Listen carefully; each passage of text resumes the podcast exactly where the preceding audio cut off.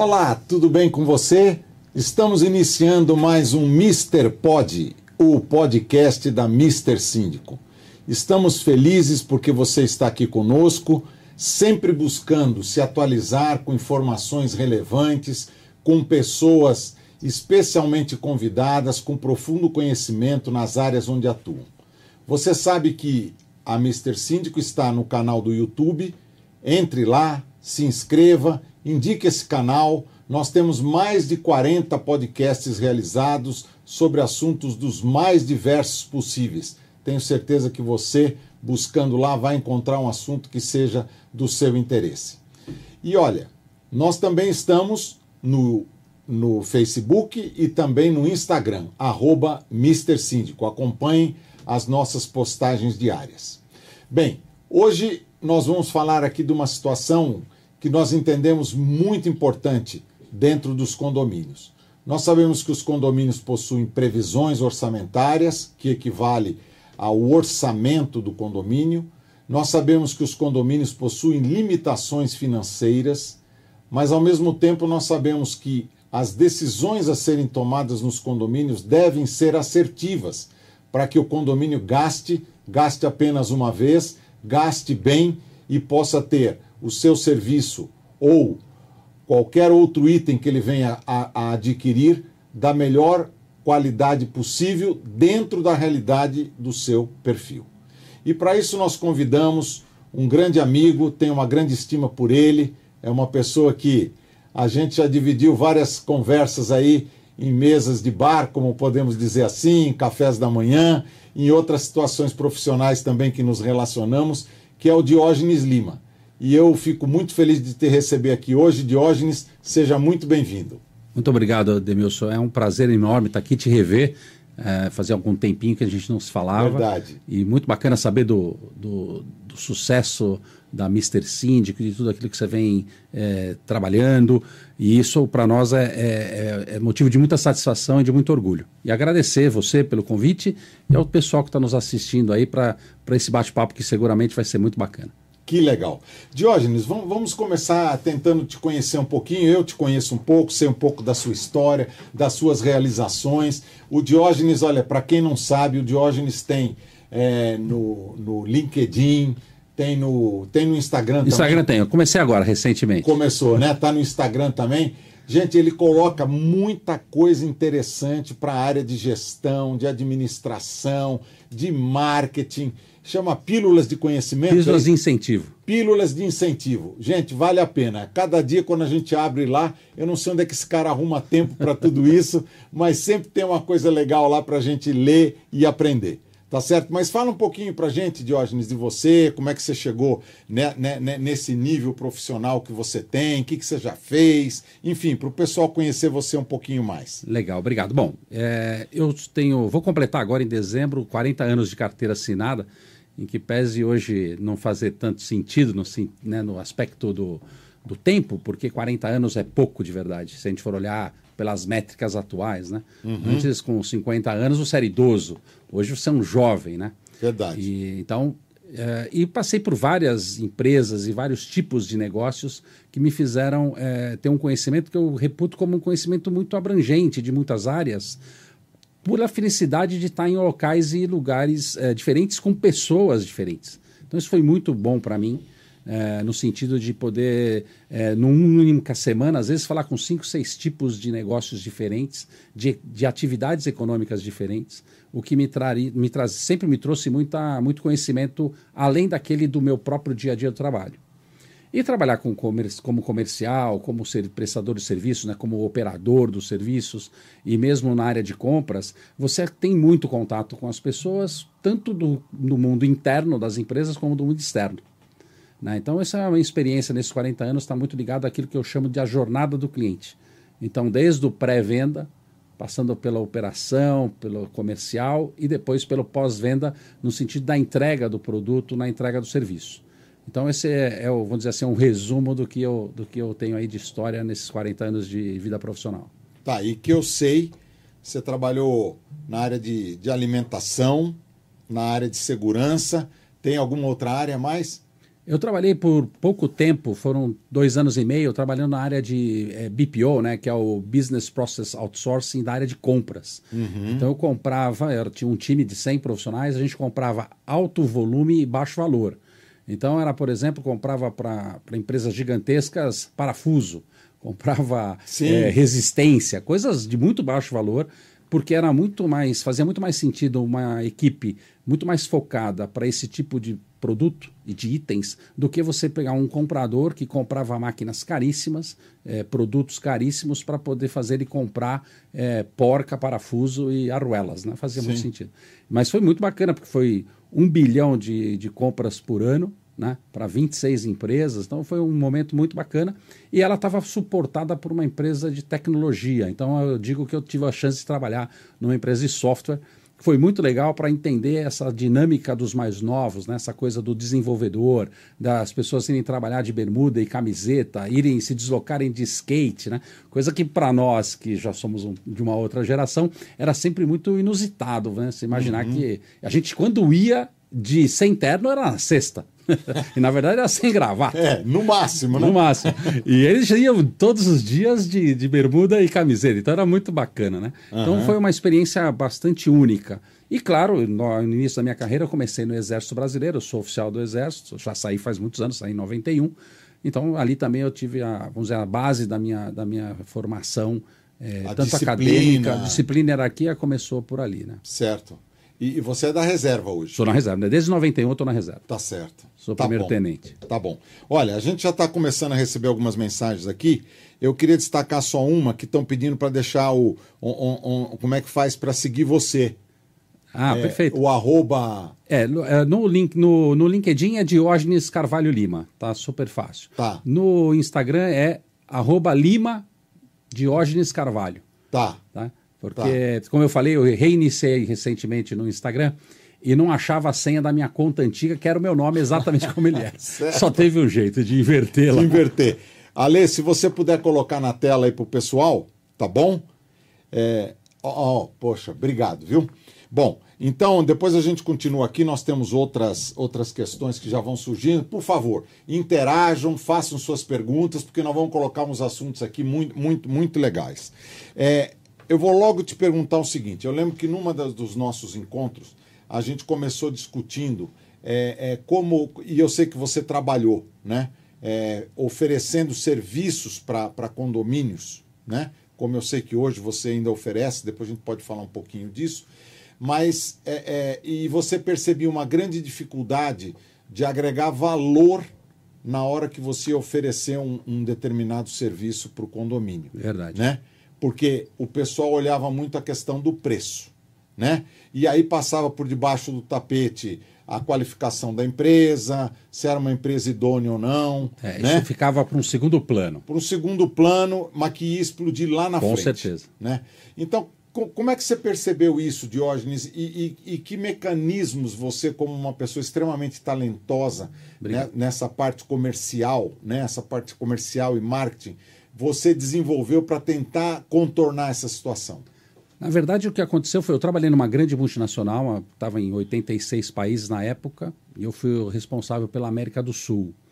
E lá a gente percebeu que nós estávamos sendo deteriorados os nossos preços porque viramos uma commodity. De modo geral, a maior parte dos serviços é uma commodity se você efetivamente não tiver devidamente amparado naquelas comparações necessárias para que você é, deixe tudo mais ou menos equilibrado em termos do que você espera. Então a gente criou um programa global na época chamado a Batalha do Valor. E foi aí que eu identifiquei coisas dos quais nós, de maneira geral, não trabalhávamos. Exemplo, três, basicamente três pilares. O pilar do valor econômico, claro que todo mundo que faz uma relação comercial visa ganhar dinheiro ou economizar dinheiro. Claro. E às vezes a, a diferença ela é significativa. Por exemplo, eu posso, como prestador de serviços, te ajudar a ganhar dinheiro. E eu posso, como prestador de serviços, te ajudar a economizar dinheiro. Não necessariamente eu só sirvo para economizar dinheiro. Não necessariamente você tem que me olhar como aquele que eu vou cobrar mais barato e para poder ter um serviço. Eu posso ter um serviço mais caro, mas em contrapartida, melhorar a tua qualidade de serviço ap apresentado num condomínio, numa loja, numa empresa. Então, esse é o primeiro ponto, né? o, o valor econômico. Depois tem o valor da imagem e reputação. O que significa isso? Significa dizer, qual é a marca que eu tenho? Essa marca vale efetivamente cada centavo a mais que eu trago de valor para esse meu cliente? Sim. Exemplo: quando a gente faz alimentação, que é o meu caso agora, é, ninguém compra um carro pensando qual é a empresa que faz alimentação nessa indústria automobilística. Absolutamente ninguém compra um carro por isso. Mas quando você vai colocar o seu filho numa escola e ele vai ficar período integral, seguramente os pais, principalmente as mães, vai querer saber, pera um pouquinho, quem faz comida aqui? Pode ser a dona Maria, sem nenhum problema, Sim. mas pode ser uma empresa. E essa empresa tem que ter valor porque ela vai prestar um serviço para o cliente do cliente. Então eu deixo de ser um prestador de serviços para a relação comercial, que seria o B2B, e passo a atender o cliente do meu cliente. Eu entro na cadeia de valor dele. Então esse cliente, quando ele vai me contratar, ele fala: opa, essa empresa pode ter mais valor para mim do que a outra, mesmo que ela seja mais cara ou mesmo que ela tenha alguma outra diferenciação. A tua marca vai se agregar dele. Exatamente. Né? Exatamente. Então, muito comum em hospitais, por exemplo, né? O paciente, como o nome já diz, ele é paciente, ele entra lá e vai cumprir exatamente, rigorosamente aquilo tudo que o médico propor, que a nutricionista propor e tudo mais. Mas e o acompanhante? O acompanhante não está doente. Aliás, o acompanhante está tenso, porque está vendo um ente querido ali em condições não muito favoráveis de saúde. Então, se eu não tiver condições de atender esse é, acompanhante da forma mais adequada possível, seguramente a minha marca e a marca daquele hospital vai sofrer arranhões. Então, essa colocação de como eu me coloco no sentido de batalha do valor, para que eu não seja visto como preço, mas como valor, faz uma grande diferença. Só que o outro lado é assim, eu preciso saber comprar valor, porque senão eu só compro o preço. Verdade. É muito comum, lamentavelmente, eu tive, a, eu tive dos dois lados da mesa, né, como uhum. eu brinco. Hoje, por incrível que pareça, eu estou há oito meses com os dois chapéus, o chapéu de compras e o chapéu de vendas, né? E é muito comum a gente querer buscar o menor preço. Não está errado, mas se você fizer isso apenas pelo preço, você vai ter prejuízos significativos na hora que você tiver que contratar um serviço mais qualificado. Sim. Você sabe, você sabe, tá falando aí, me veio uma coisa à mente, né? É, no final do ano passado eu tive um, um, um problema de saúde, né? Que não, não conseguiam detectar o que era. O hospital, eu posso até falar o nome do hospital, porque eu só tenho a agradecer, um hospital maravilhoso, Hospital Samaritano, né? É, me deixaram lá internado por cinco dias para fazer todas as avaliações. Graças a Deus, não, não, não, se detectou nada que pudesse preocupar. Né? Que bom. E, e, e, e a minha esposa, obviamente, era minha acompanhante, né? E, e, e a comida do hospital era simplesmente maravilhosa. Gourmet, né? Então, é, eu percebi assim, além de mim, que era o paciente, que eu estava ali satisfeito, e como você mencionou, para minha esposa aquilo era um porre ter que ficar claro. ali o tempo todo, saindo, né, saindo do dia a dia dela, das atividades dela para me acompanhar. Mas ela tinha esses momentos que vinha o café da manhã com um pão especial. Eu não, não repeti nos cinco dias, Diógenes, nenhum pão. Cada dia vinha um pão diferente. Isso é valor. Não é? E a comida era espetacular, equilibrada pelos médicos, pela, pelas nutricionistas, mas extremamente saborosas. Né? Então, essas coisas realmente fazem a diferença. Sem dúvida. Né? É, e, aí, e como você falou, e, e, pensando nessa questão do humano, vem o terceiro pilar, que é o pilar do, do valor humano. E o valor humano tem para os dois lados. Tem para o lado de quem contrata e tem para o lado de quem é contratado. Então imagina, quando você é contratado apenas pelo preço, muito provavelmente você, enquanto empresa, está tirando algum recurso do bem-estar do teu colaborador para prestar serviços para um terceiro. Não importa se é um sapato de menor qualidade, se é uma roupa que desbota muito fácil, não importa se é um cinto que não é ajustável corretamente, ou um produto de alimentação, enfim, não importa. Você está depreciando o teu próprio colaborador para, para atender a um preço de um determinado cliente. Então, o teu colaborador já não está tendo valor humano.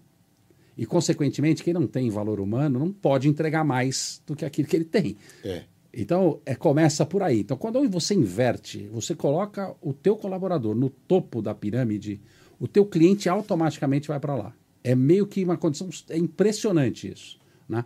E como a gente trabalha em serviços, a minha vida inteira foi em serviços, eu costumo dizer que a gente tem uma, uma lamentável situação que alguns prestadores de serviços são invisíveis. Né? Por exemplo, porteiro, vigilante, é quase invisível. E ele está ali guardando a segurança da tua família, talvez o bem maior que você possa ter. E você passa por ele e não cumprimenta. Você não cumpre as regras. Não abaixa o vidro, não liga a luz interna, não abaixa o farol. Você faz coisas simples que, para ele, são importantes para o trabalho dele. E você estaria dizendo a ele: Olha, eu te valorizo um final de festa, levar o bolo, levar o salgadinho. Mesmo que você não faça isso, que é um gesto mais concreto, efetivamente, uhum. mas só o fato de você dizer bom dia, boa noite, bom trabalho, né? É, você já estaria quebrando uma situação de, de, de invisibilidade e trazendo um conforto e uma possibilidade de atendimento cada vez melhor para o seu próprio serviço e para todos os que estão ali envolvidos. Então, pensar em valor é sempre muito maior do que simplesmente, ah, eu vou pagar mais caro Pode ser que sim, mas não necessariamente é verdade que o mais caro tem valor e que o mais barato não tem valor nenhum. Sim. Tem que encontrar esse equilíbrio. Sim, legal. Bom, vamos ver aqui. As pessoas estão se estão se posicionando aqui. Quem, quem pediu a, a, as dicas aí da, dos teus contatos foi a Marina. A Marina é uma gestora predial, bem como a, a Monique, que está aqui conosco, o Emerson também são gestores prediais. Será um né? prazer me conectar com eles todos. Que legal. A Monique está dizendo, como sempre, um podcast de muitos ensinamentos. É, o William Levi, boa noite. Ele é da BHC Sistemas, parte de eletrônica, né? Eles vendem esse tipo de, de, de solução né? para condomínios. O Emerson está dizendo que ele que ele está dando risada aqui, o Emerson Gamberini, casual day. Anos 90. é mesmo, né? A gente copiou dos Estados Unidos exatamente, isso, né? Exatamente. Foi. É... E era assim, era só de sexta, né? Sim. E, e, e tá bom demais. É, aqui o, o William está dizendo o seguinte: precisamos nos preocupar com a vestimenta sempre. Claro. Essa ideia da esculhambadeia é horrível. concordo. Você tem toda a razão. Eu concordo. Tem toda a razão. É, o Eric Olivieri é, uma, é, um, é um advogado. Olha, eu indico e super indico, já esteve aqui, a gente falando sobre um monte de, de, de assuntos legais ligados a condomínio, e ele, inclusive, trouxe um, umas simulações que ele já com inteligência artificial, como, é, como é que ela pode ser atuada dentro do direito também. Bacana. M muito legal. Eu tenho é. uma filha que é advogada, se formou no ano passado. Olha! É, já está nessa vibe de que é óbvio, é, a inteligência artificial é um grande apoio ao ser humano. Uhum. Se você pensar dessa forma, e se você também for usá-la apenas para substituição do ser humano, muito provavelmente não dá certo. Né? É verdade, é verdade. É, o Érico, né, o advogado, está dizendo parabéns pelo alto nível dos convidados, mas um episódio com interessantes ensinamentos concordo plenamente, né? É, o Emerson está dizendo parceria ganha-ganha agrega valor em prol do sucesso comum. Concordo. Né? A Ana Helena está dando boa noite. Trabalhei oito anos na Centauro e tive uma equipe de compras. E realmente é difícil quando só preço é valorizado. É muito complexo. Porque é óbvio que todos nós estamos nos negócios para ganhar dinheiro. Mas de verdade, será que o meu esforço para reduzir o custo baseado no preço só faz sentido? Exemplo. Às vezes nós que trabalhamos em empresas que usam uniformes, né? Sim. É, eu vou comprar um uniforme que ele dura um ano. Ele custa 10% mais caro. Se esse uniforme que eu comprar de 10% mais barato durar nove meses, eu já perdi muito dinheiro. Então, no curto prazo, ele pode ser muito bacana, mas no médio e longo prazo, você está gastando e está jogando dinheiro fora. Né? Então, essa visão de que o custo é importante, sempre, até porque eu, eu penso que custo é igual a unha, né? Tem, os homens têm que cortar toda semana, as mulheres ainda têm a possibilidade de deixar crescer um pouco mais, é. mas tem que fazê-las. As manicures agradecem. Né? É. No nosso caso, a gente vai cortando e vai resolvendo. Os trim da vida. Exatamente. e é isso, custo você corta sempre, mas tem que saber cortar. Se você cortar demais, machuca. E ao machucar, você vai ficar uma semana ali com aquele dedo doendo e talvez não conseguindo fazer as atividades que deveria fazer. Isso vale para a empresa. Tá. Agora, é, eu, eu, depois a gente continua aqui com, com o pessoal. É, eu, eu, eu queria te, te instigar no seguinte: vamos entrar dentro do condomínio. Tá, tá bom? Tá certo? O condomínio ele tem uma previsão orçamentária, tá certo? Que se tudo correr bem, o síndico consegue colocar ali na previsão orçamentária todos os itens é, normais e alguma previsibilidade para algumas coisas que possam acontecer, até em função da idade do empreendimento. Perfeito. Né? Quanto mais, mais velho o empreendimento, não no sentido de ultrapassado, não, com mais idade, melhor dizendo, você vai ter outras necessidades. Ok. Mas é, é, é, o síndico fica sob pressão em relação aos gastos, por quê? Primeiro, é, sob o síndico impera uma desconfiança constante. Infelizmente. Infelizmente, né? E isso devido a ter maus síndicos, como tem maus médicos, médicos maus engenheiros, administradores. administradores, enfim, né? Não vamos entrar nessa questão. Ele está sob essa, essa égide de, de ser cobrado por isso. Os condôminos entendem que a anuidade da escola do filho vai, vai subir, que o plano de saúde vai subir, mas ele acha que o condomínio não pode subir. Verdade. Né? Verdade. E a gente sabe tudo que está vinculado né, ao condomínio e que vai subir. Óbvio. Não tem como. Né? Na tua visão, como é que um, um, um síndico, e aí olhando os dois lados, o síndico e o próprio condômino, porque nós temos síndicos aqui, temos condôminos assistindo, etc. Perfeito. Como é que a gente poderia harmonizar isso no sentido de que eh, o condomínio percebesse né, é, uma forma dele qualificar melhor a sua compra de produtos e serviços? Boa pergunta. Eu acho que a primeira delas é uma maior participação dos condôminos em tudo que diz respeito ao prédio. Eu acho que a taxa de adesão a qualquer assunto é muito baixa. A não ser quando você tem é, escolha sorteio de garagem. De, sorteio de garagem, de Aí vai todo Isso. mundo. Né? As pessoas até pagam o condomínio para poder não verdade, estarem. Verdade, verdade. Enfim, eu acho que esse é um primeiro ponto. É um desafio muito grande, porque, de modo geral, é, poucas pessoas se interessam pelo condomínio. Se as pessoas pensassem que o condomínio está tratando do patrimônio que ela tem, que é o imóvel que ela mora, claro, se a pessoa paga um aluguel, talvez a, a, a preocupação com aquele imóvel seja menor. Certo. Mas como proprietário, ele deveria se preocupar muito com essas questões. Exemplo para que não deixa defasar algum tipo de manutenção importante e que possa desvalorizar o teu prédio, né, de alguma maneira. É, esse é o primeiro ponto. O outro ponto é, quanto mais transparente, e eu não estou me referindo a prestações de contas, porque ninguém lê isso também.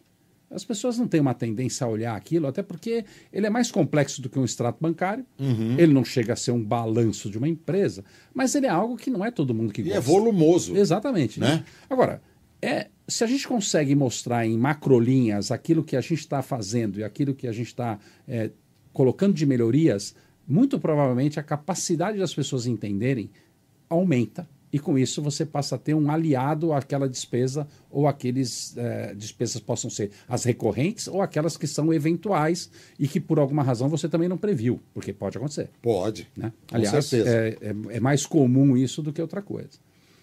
Um outro ponto que eu vejo é que, como eu não tenho esses dois primeiros pontos, que é o ponto do engajamento do condômino e é, essa, entre aspas, uma visão mais fácil de entendimento dos dados, das informações do condomínio, orçamento, como você colocou, eu sempre tenho do lado de cá as pessoas com seus interesses próprios. Vou dar um exemplo claro meu. Quando eu fui morar onde eu estou morando, que é um condomínio, a minha filha mais velha, que hoje tem 23, ela tinha 9 e a mais nova tinha cinco. Elas usaram a piscina infantil. Então hoje elas já não usam mais. Eu pergunto, eu não tenho que pagar por aquele espaço da piscina infantil agora? Tem. Sim. Pagar.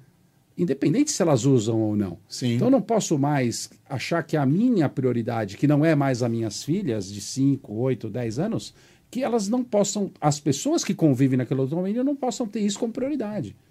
Então talvez a prioridade hoje para mim mudou, mas não necessariamente a prioridade do condomínio, daquela sociedade, daquela comunidade. Então, esses pontos, quando eles vão mais esclarecidos, ele tende a ter uma clareza melhor e aí a participação começa a ser mais efetiva.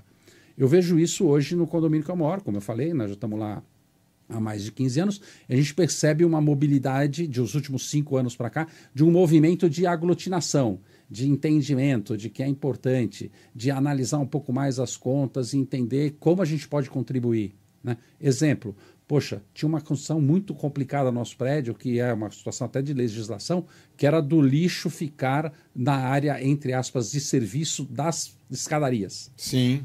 Então, poxa, o que, que a gente faz? Não pode ter. Não. Então, vamos fazer o quê? Ou a gente vai ter uma quantidade absurda de funcionários para poder fazer essa limpeza, ou a gente vai distribuir lixo, é, sacos de lixo em determinados tamanhos para que os condôminos façam essa, essa, essa recolha e levem toda vez que forem aos seus andares de garagem. De garagem, perfeito. Então, houve uma economia sensível, ao mesmo tempo, ninguém está se. Né, ninguém cria tanto lixo assim que não possa levar uma vez o, por o, dia. O braço não cai. Não vai cair. Então foi muito bom. Né? Mas era algo que no começo foi assim: não, mas por que, que eu tenho que fazer isso? Ah, porque é melhor para todos nós. Não é só uma questão de preço, é uma questão de que não, há, não comporta uh, determinados tipos de serviços mais. Então, isso tudo vai muito do diálogo, dessa proximidade, que é, primeiro, entender que o síndico não está lá para ser o seu inimigo, esse é o primeiro ponto, né? E que ele está lá cuidando de um patrimônio que é teu e que, claro, compartilha com outras pessoas, mas quanto mais valor tiver o teu condomínio, a tua área comum, mais valor terá a tua unidade habitacional. Sim. Porque não adianta nada eu ter um apartamento super bem cuidado, altamente valorizado nas decorações que eu possa colocar lá, nas divisões internas, mas se a piscina está com vazamento, se o elevador é ruim, se a, o, o, jardim não está bem. Os funcionários não estão treinados. Os funcionários estão treinados. Tudo isso depõe contra o, o meu, o meu patrimônio. E, consequentemente, eu posso estar vendendo ou fazendo algum outro tipo de negócio perdendo dinheiro. Exatamente. Aí, aí entra um ponto que, que eu não posso deixar de colocar, Diógenes. É, você, como eu e com todo mundo que está assistindo a gente aí, é, vivemos um, um momento muito complicado que foi a pandemia. Sim. Né? Que tudo, tudo virou de ponta cabeça e depois aos poucos as coisas foram se reorganizando. É, acho muito bacana esse exemplo que você citou do seu próprio condomínio, de vocês conseguirem ter esta maturidade né, para discutir assuntos né, que não vão ser de consenso nunca, nunca. Né, mas que vão ser é, democraticamente decididos no condomínio. Né? Perfeito. É, a lei de condomínios não é perfeita, mas ela deixa claro que um condomínio é um lugar democrático. Com certeza. Né? A maioria vai vencer, né? os interesses da coletividade em Estão acima do particular. do particular e assim por diante. Mas eu percebi, né, a gente que já está há muitos anos nessa, nessa estrada de condomínios, que, que não, foi, não foram só os condomínios, foi a sociedade como um todo. É, as pessoas se tornaram mais complexas depois certeza, da pandemia. Com certeza. Não é? Todo mundo dizia que a gente ia sair melhor. Isso. Eu tenho minhas discordâncias. Eu também. Eu também penso como você. E aí a gente entra num problema, né? Eu queria colocar até um número aí dentro dessa discussão. Só a média é 17% das pessoas vão às assembleias nos Olha condomínios. Isso. 17% em condomínio residencial. No, no, empresarial é menor ainda. Meu Deus. Né? Porque o cara quer ganhar dinheiro, está ali para trabalhar, etc., é menor ainda. Então, o número de representatividade é pequeno.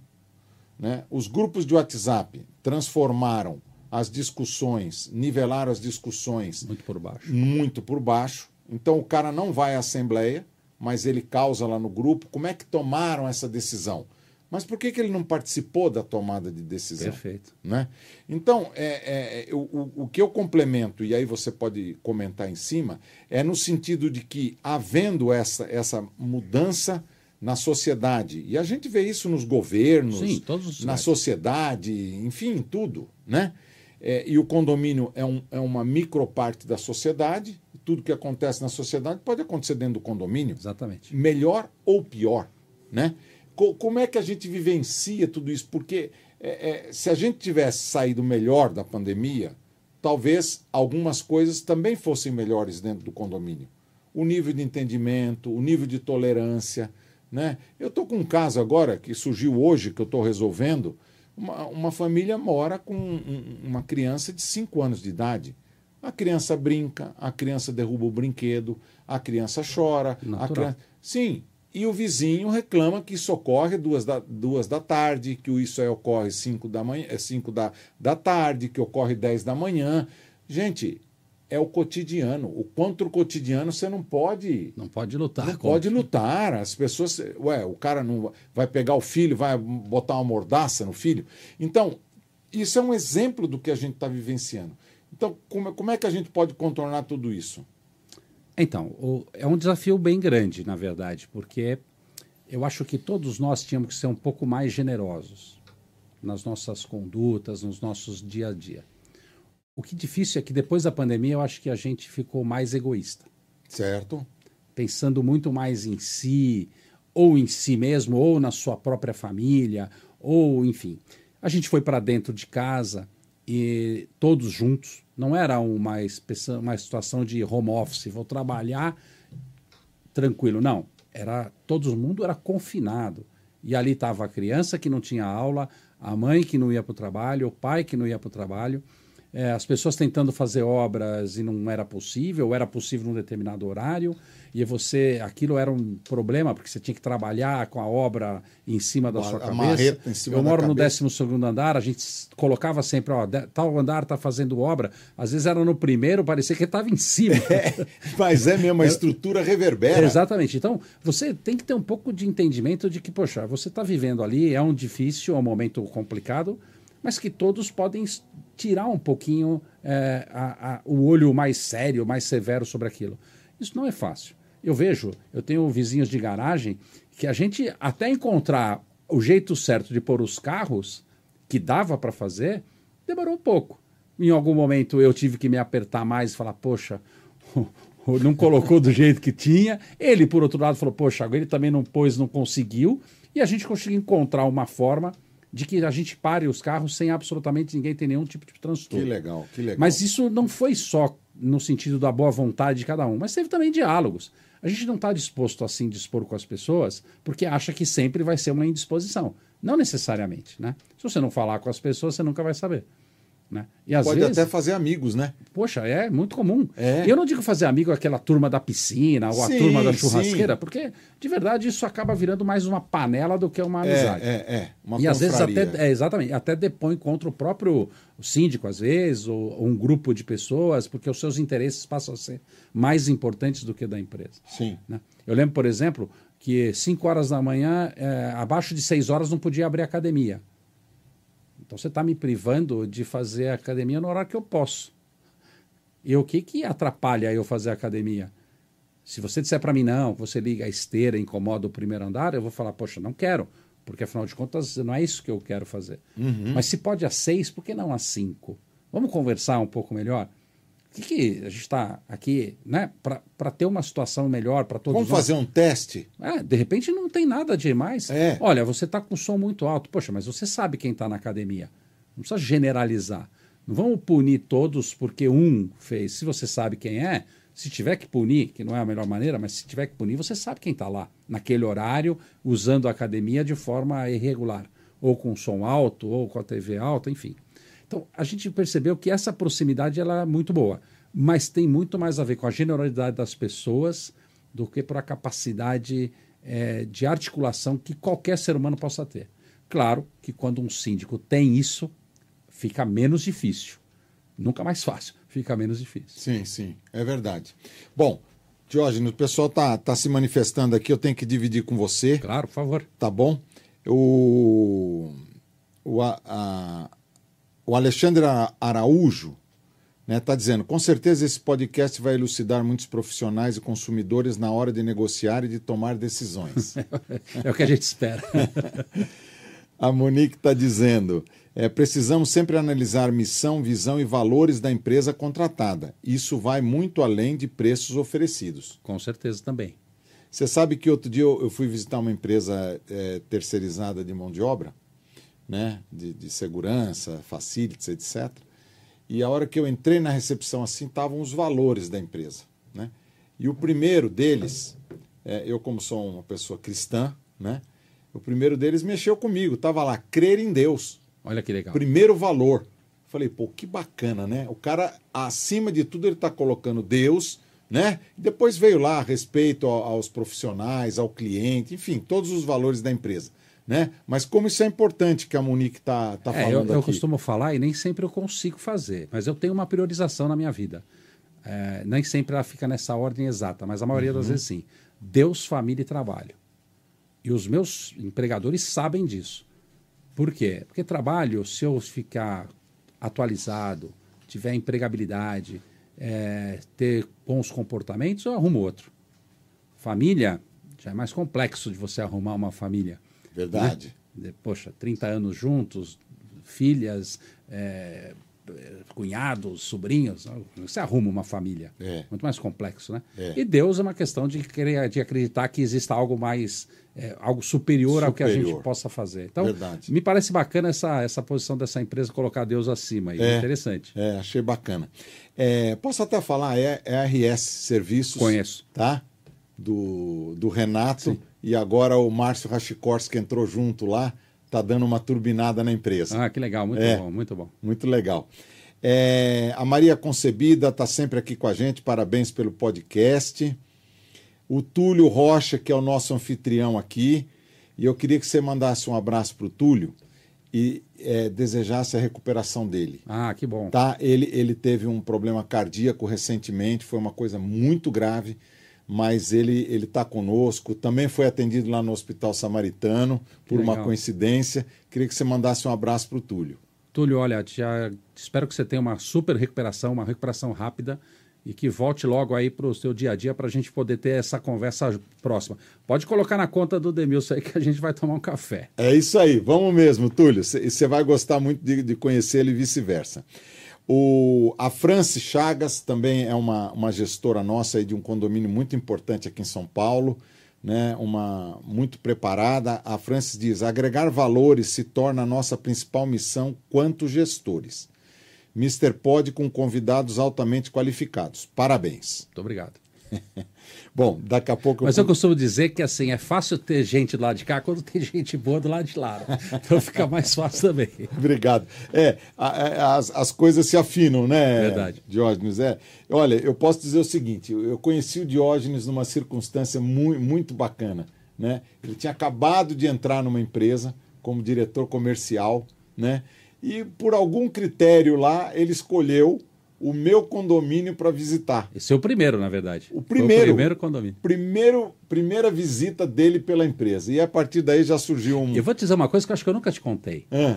É, e quando eu fui te visitar, eu já tinha um cartão e a gente trocou cartões. Tá. Porque você já tinha o cartão do prédio que você era morador e síndico. Exatamente. Quando eu voltei, eu falei: olha, tive aqui a primeira experiência, conheci e tal, e ó, o cartão. Ah, síndico com cartão? Que é isso? Falei, amigos, vocês não estão entendendo. e olha hoje o que é o síndico profissional, virou uma, uma profissão, evidente, virou uma uhum. profissão de muito valor, uma, um crescimento absurdo nos últimos anos, né?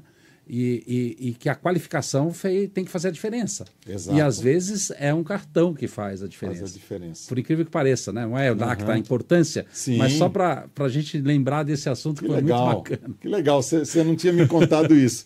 Mas aí conheci o Diógenes, né? E a partir daí a gente a gente já dividiu algumas mesas aí batendo papo, trocando ideias e não só fazendo negócios, né? Conversando sobre assuntos diversos, como a gente está fazendo aqui hoje né? Exatamente. Agora, Diógenes, vamos lá. É, é, você, você hoje está na área de alimentação, tá? Eu não sei se a qualificação é essa mesmo. É... Sim, normalmente a gente chama de restaurantes de, de restaurantes de coletividade ou restaurantes empresariais. É tá. o termo mais conhecido. Mais conhecido, tá. E aí você é, é, vende esse serviço aí para para diversos segmentos. Principalmente empresas. indústrias e empresas. Eu não tenho ainda lá a divisão escolas ou a divisão hospitais. Ah, você não tem ainda, ainda lá. Tá.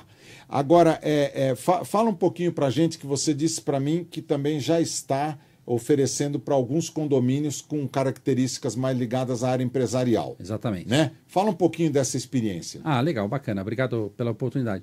Então, a Novital é uma empresa de restaurantes empresariais, sempre fazendo refeições no local. Então, eu tenho cozinha instalada no cliente, com equipe Você própria. Você instala? Eu instalo a cozinha, ou ele tá. já tem a gente tem a equipe própria, a gente recebe os gêneros e confeccionamos a alimentação para essas empresas. A gente, a maior parte dos nosso, do nosso portfólio são indústrias. Até está passando um vídeo aí né? Legal. Da, da Novitar aí, o programa é um programa interno que você é um tem programa, lá? É, que a gente convida algumas pessoas e um, no momento oportuno vou, vou propor para você ir lá. Ah, muito obrigado. Mas tem que cozinhar alguma coisinha. Ah, tá bom, tá bom. E... eu sei, macarrão eu sei ah, fazer. Tá ótimo. É, eu, é o meu também. Eu gosto de prato aqui que eu gosto de prato fundo e cheio. É Qualquer um tá bom. Ué, o Diógenes é bom garfo, eu sou testemunha.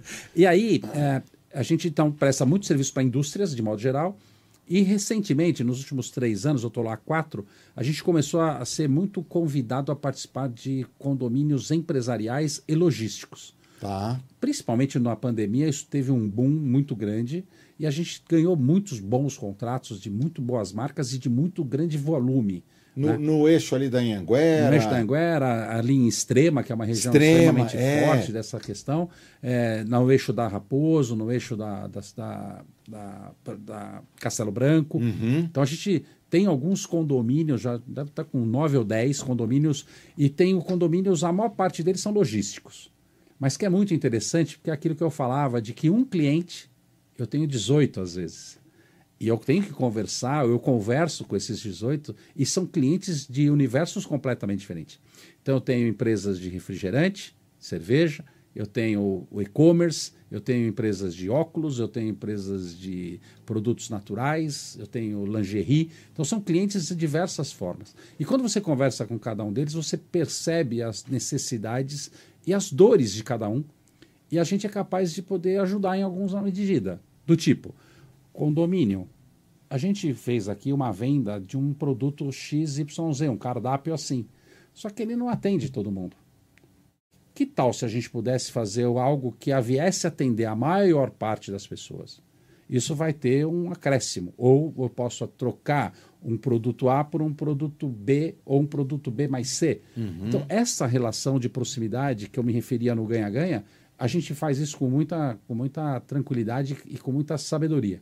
E é por isso que a gente vem crescendo nesse segmento.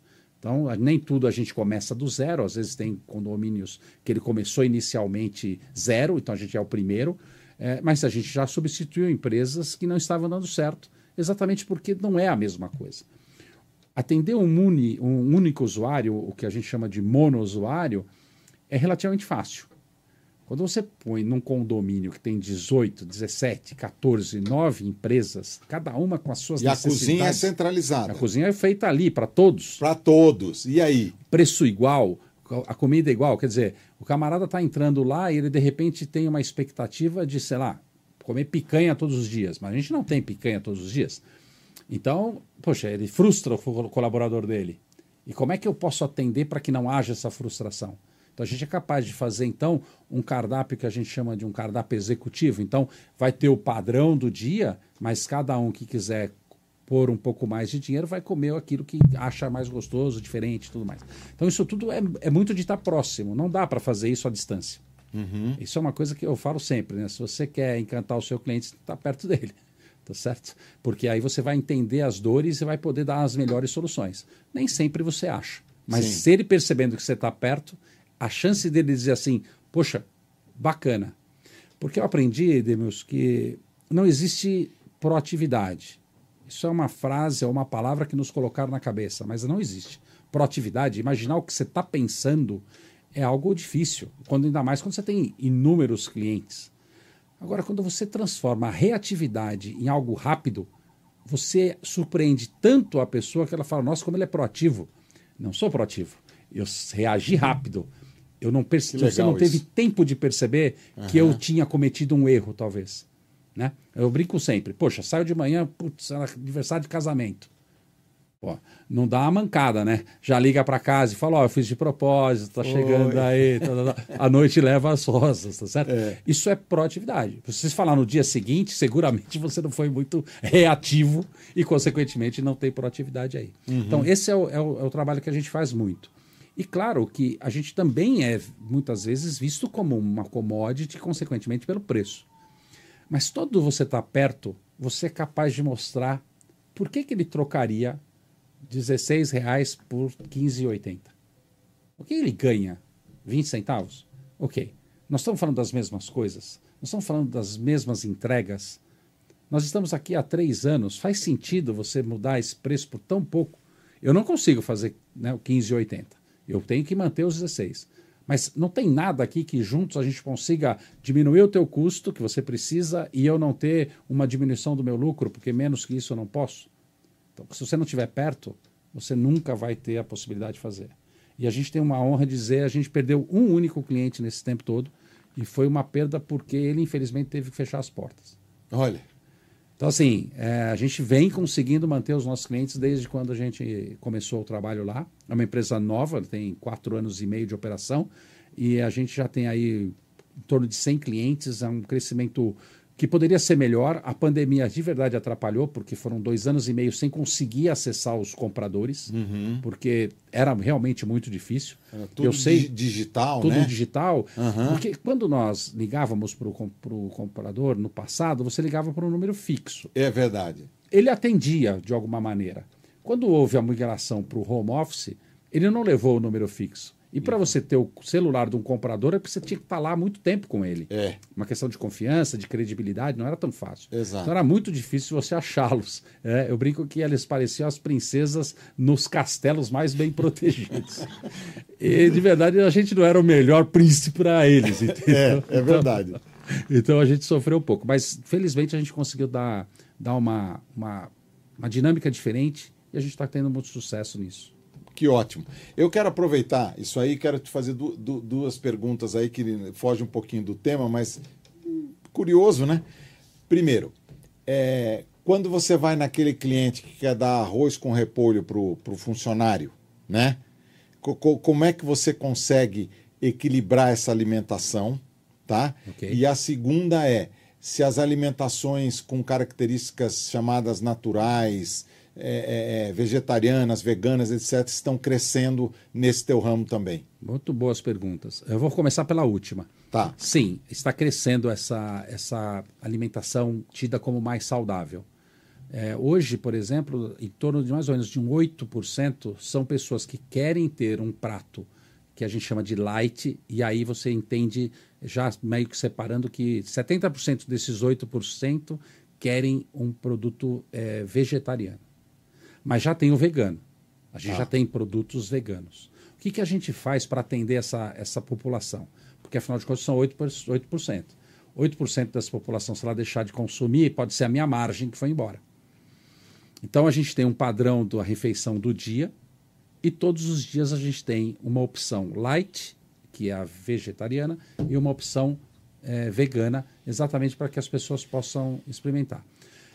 Na verdade, a diferença da alimentação em si, ela está muito mais no estilo de vida do que efetivamente que aquela alimentação possa fazer um grande diferencial na tua vida. É evidente que se você come menos gordura, você pode ter uma vida mais saudável. Mas não é só isso. A alimentação é um componente de tantas outras coisas que você precisa fazer. Isso. E além disso, a gente também tem aquilo que a gente chama de dieta, que é uma dieta prescrita por um médico que diz, ó, o Diógenes não pode comer comidas com sal. Então a gente vai fazer uma comida específica para essa, essa pessoa. Esse número tem sido cada vez menor. E a gente entende que é por conta da dinâmica do dia a dia. Se ele está menor, é porque ele está tomando algumas outras providências ou, lamentavelmente, não está tomando providência nenhuma. Uhum. Então, é, a gente, nós, todos os nossos contratos têm que ter uma nutricionista ou técnica em nutrição que pode ser um apoio para isso. Mudar o estilo ou a composição, ou o padrão, ou o escopo de uma refeição dentro de uma empresa não é algo simples, porque tem inúmeros tipos de fatores. Por exemplo, o segmento que a empresa está, ele determina muitas condições de custos que essa empresa pode gastar para poder ter lucro ao vender para um determinado segmento. Né? Então, é um exemplo que talvez não seja o mais adequado, mas só para dar uma visão. Quando você fala de uma indústria farmacêutica, as margens de uma indústria farmacêutica, em termos de EBITDA, são da ordem de 20% alto, né? Então, Isso. dois dígitos alto. Isso. E olhe lá se não for mais. Porque é um segmento que ela atua que permite isso depois de um tempo. É evidente que ela gasta uma fortuna com pesquisa e desenvolvimento e depois ela acaba mas tendo. Tem as barreiras, né? De... Exatamente. Da marca. Tem do... umas barreiras iniciais, mas é. elas são hoje são muito mais, é, muito mais curtas do que foram por é conta dos genéricos. Isso, Isso, foi muito bom para todo mundo. Sim. E todas as indústrias, de modo geral, mesmo as globais, elas têm indústrias de genéricos para atender exatamente essa segunda, não segunda linha, mas esse, esse, esse produto que tem uma, uma situação de regulação correta, mas ele não gastou tanto em, em marketing, em tecnologia, porque ele já fez isso lá no começo. É, eu costumo dizer, por exemplo, para quem gosta de sucrilhos, existe uma marca de sucrilhos chamada Charcrilhos. Essa Charcrilhos é da mesma Kellogg's. Por que, que ela é mais barata? Porque ela não paga royalties por tigre. Então, o produto é o mesmo? Não, não é exatamente o mesmo produto. Mas a qualidade com que é feito, pelas mesmas máquinas, uhum. aquele produto é um produto confiável, mas uhum. ele custa muito mais barato, porque não tem royalties. Né? Então, isso tudo ajuda na hora de você ter um preço. Então, isso cê, fica cê, a dica. Você sabe, e não te interrompendo, que me veio à mente agora, tem, tem tem uma, uma rede de lojas de, de roupa masculina, você deve conhecer. Eu, eu, como isso aí é uma coisa que eu, é, eu acho que eu não deveria mencionar o nome da loja, né? Mas ela tem uma marca e tem uma outra marca. Normalmente as lojas estão uma do lado da outra. Sim. Né? Elas têm três marcas, essa tem aí três. que você está falando sobre. Você sabe qual é. Você sabe qual é. Tá em todos os shoppings de São Todos os shoppings, exatamente. Aí eu descobri porque um vendedor me falou: ó, não vai na, na loja da marca tal nem tal, vem na minha, porque a minha roupa é exatamente a mesma, só muda a etiqueta e aqui é mais barato. Eu passei a comprar lá naquela loja e, e, o produto é exatamente o mesmo. Muito parecido, se não é igual. É. é às vezes o que acontece é aquilo que a gente falava antes, né? A questão do padrão e da qualidade. E é esse exemplo que eu dei do, do sucrilhos é um exemplo do cereal, mas esse que você está dizendo também. Imaginar que a pessoa fala assim: não, para essa loja eu vou fazer um produto mal feito. Não, eu posso usar, sei lá, uma seda 120 ou uma seda 100, que são coisas diferentes. Exato. Eu posso ter um corte italiano, que é uma coisa diferente. Ter, no caso dos lençóis, 300 fios, 600 fios, são coisas diferentes. Exato. Mas não quer dizer que o de 300 tem menos qualidade do que o de 600. Verdade, verdade. São padrões diferentes. Né? E, ele, e, e cada um tem o seu público. E cada um tem o seu público. E só se você estiver muito disposto a usar aquela, aquela etiqueta é. que faz sentido muitas vezes. É. Do contrário, não. Eu vejo, por exemplo, todo, a maioria dos meus amigos usam náutica. Se você for para Miami ou se for para Orlando, tá lá para todo mundo comprar. todo mundo. Tá é. certo? Então, uhum. assim, é, depende muito do, do, como é o teu estilo de vida, o que, que efetivamente você quer. Teus é, valores, teu, né? É, eu diria que valores mesmo é mais do dinheiro do que do valor, entendeu? Uhum. Quer andar bonito e bem vestido, todo mundo quer. O problema é saber se a gente tem orçamento para isso, né?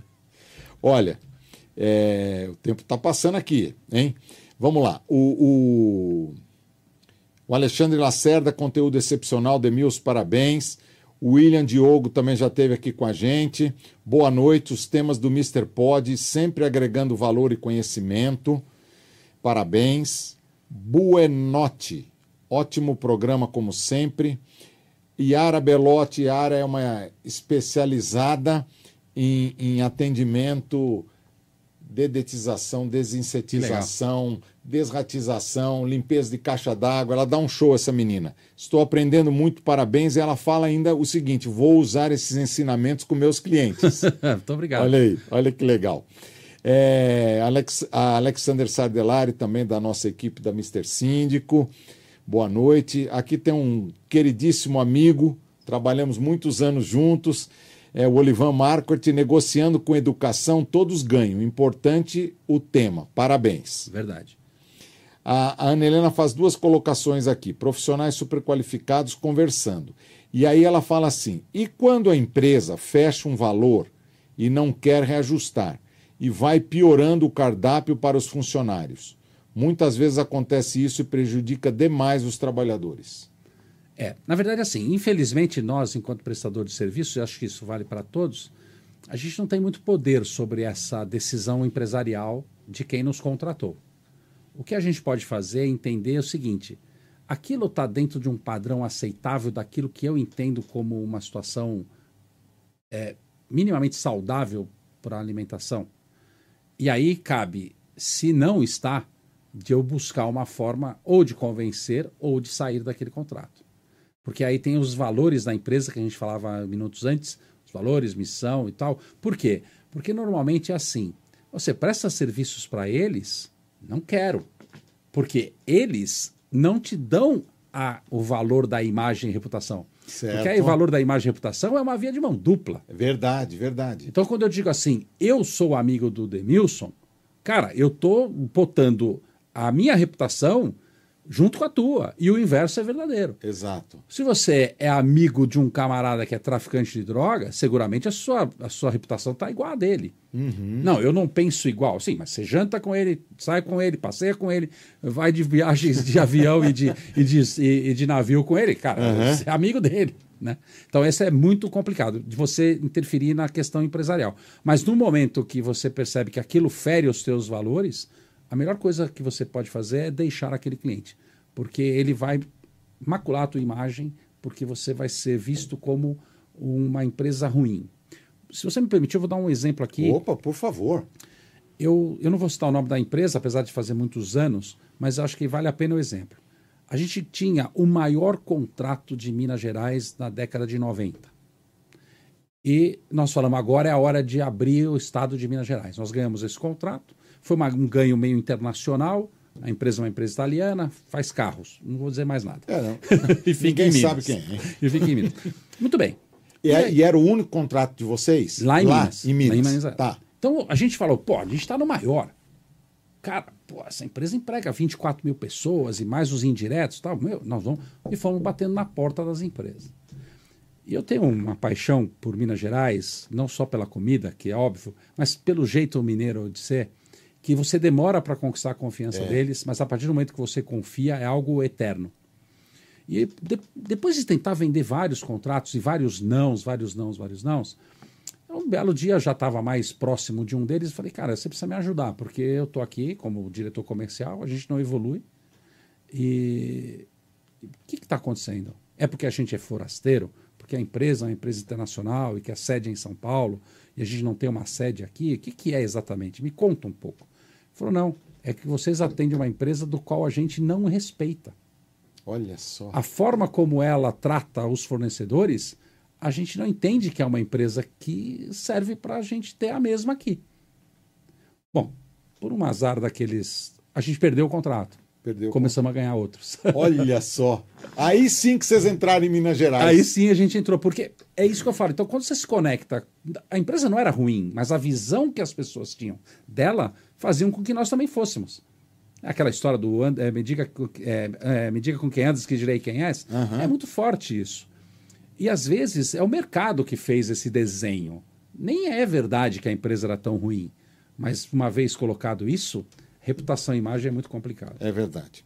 Bom, Diógenes, a gente tá, vai ter que, que encerrar aqui, a gente está com, com muitas, muitas colocações aqui, etc. Nós temos, nós temos um compromisso, quem vem aqui, de voltar. Ó, Viu? Agradeço muito. A conversa foi muito boa. Muito, com- contigo sempre muito bom. Sem dúvida, eu posso dizer Com o ou mesmo. sem esses aparelhos, tá? Po- Posso dizer o mesmo ao quadrado. É, então é o seguinte: você já tem um compromisso de voltar com a gente. Você está fazendo parte de um grupo dos primeiros 50 podcasts. Oh, que bacana, né? obrigado. Se eu não me engano, esse aqui é o 42, né? Quando a gente completar os 50, nós vamos fazer um, um, um evento, um happy hour, não sei bem o que ainda. Um convite que eu irei com prazer. Ótimo, e vamos reunir toda essa turma que já esteve aqui com a gente e fazer network também. Muito importante. Né? Tudo isso aí é muito legal. E eu também queria deixar uma, uma lembrança para você, né? Ah, poxa. Se lá na, na- na- lá na sua empresa você puder dar um destaque lá e tomar, Claro, o seu, com certeza. tomar o seu café, tomar o seu chá, enfim, o que você achar importante, você, você já faz parte de- desse grupo especial. Muito né? obrigado. Vou usar. Tá ótimo. E eu, eu lhe agradeço mais uma vez de coração, né? Porque é sempre muito, muito bacana estar com você e a con- conversa flui é, muito facilmente, né? Obrigado. A recíproca é verdadeira. Muito obrigado. E eu posso dizer para os nossos amigos que esses ensinamentos que vocês aprenderam, alguns aqui com Diógenes, alguns eu já coloco em prática de conversas que a gente já teve. Tá certo? Então eu vou agradecer a todos. É, semana que vem estamos de volta, né? E Diógenes, você já é um amigo do Mr. Pod, em breve você vai estar aqui com a gente de novo. Eu te agradeço, agradeço a todos, obrigado pela oportunidade mais uma vez. E assim, é, acreditem naquilo que vocês fazem e busquem pessoas de bem, do próximos, como é o caso do Demilson, que as coisas dão sempre certo. Essa eu acho que é uma receita. Que legal. Muito obrigado, gente. Um abraço a todos e uma, uma boa noite.